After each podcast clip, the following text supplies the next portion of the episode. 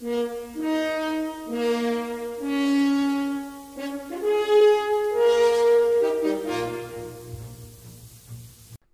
and welcome to the Psychology of Learning German with Gerhard Ohrband.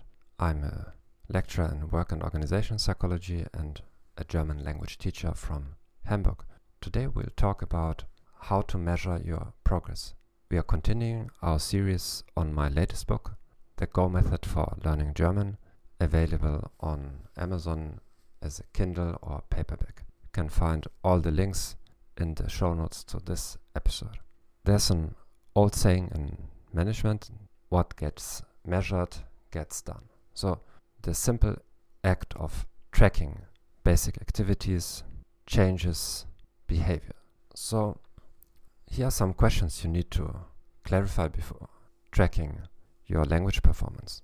First, you need to decide what exactly do you want to measure because how well you speak German can be measured by lots of indicators. You can measure the quantity, for example, how quick you are producing a certain amount of words in speaking and writing. You can establish indicators, for example, that you want to talk to somebody in German at least for five minutes per day, 10 minutes per day, 15 minutes per day, or you want to send a set number of emails per day, you can measure the length of your sentences. For example, you want to make longer sentences, then you count words per sentence, but you can measure also something qualitatively, like the number of mistakes per 100 words. Now, you can also measure your knowledge of certain grammar areas like what percentage of irregular verbs do you know or how many prepositions with the genitive case or how many verbs with the dative case you know. Now, I would suggest you start by tracking just one thing. Otherwise, it will become overwhelming. And I would start by tracking something simple that doesn't need such a big effort. For example, you have a list of all irregular verbs in German. Let's say they are 185 verbs. And during the week, you try to memorize them with different methods that you can find also in my latest book. And then you test yourself at certain intervals. Once a week, every second week, once a month. If you have only one indicator, I would suggest to do it at least once a week. Now, you do not need to test the entire list of 185 verbs, although you can do this, but you just take a sample. That is, you take 20 verbs out of the 185, or even just 10, and then you calculate the percentage, and you use this percentage as an estimate of your knowledge of the entire list.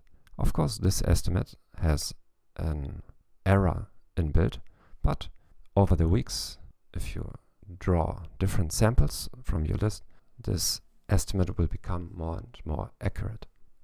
Another way of measuring your progress is to simply record yourself while speaking.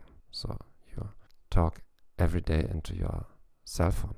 The simplest way is just stream of consciousness speaking. That is, you make sort of an audio diary. You just Imagine you are talking to your best friend, informing him or her about what you did during the day, what you felt, what you thought, what you experienced, and talk for at least five minutes. Then listen, re listen, and take notes. And you make a special notebook for documenting mistakes. And maybe once a month, you go through the last four weeks and analyze what typical mistakes were.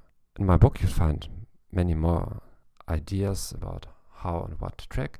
One last for this episode would be a very simple one that you write a diary or any type of text and let it pass through the spell check in Microsoft Word, Open Office, or even in your email. Like Gmail has a spell check. Of course, this spell check may give false alarms or may ignore actual mistakes, Nonetheless, it will give you, once again, an estimate that has an inbuilt error, but over time it will show more or less the accurate picture. If you want more information, you can always contact me, write me an email, but I guarantee you in the book alone you will save the equivalent of maybe 100 hours in a conventional classroom.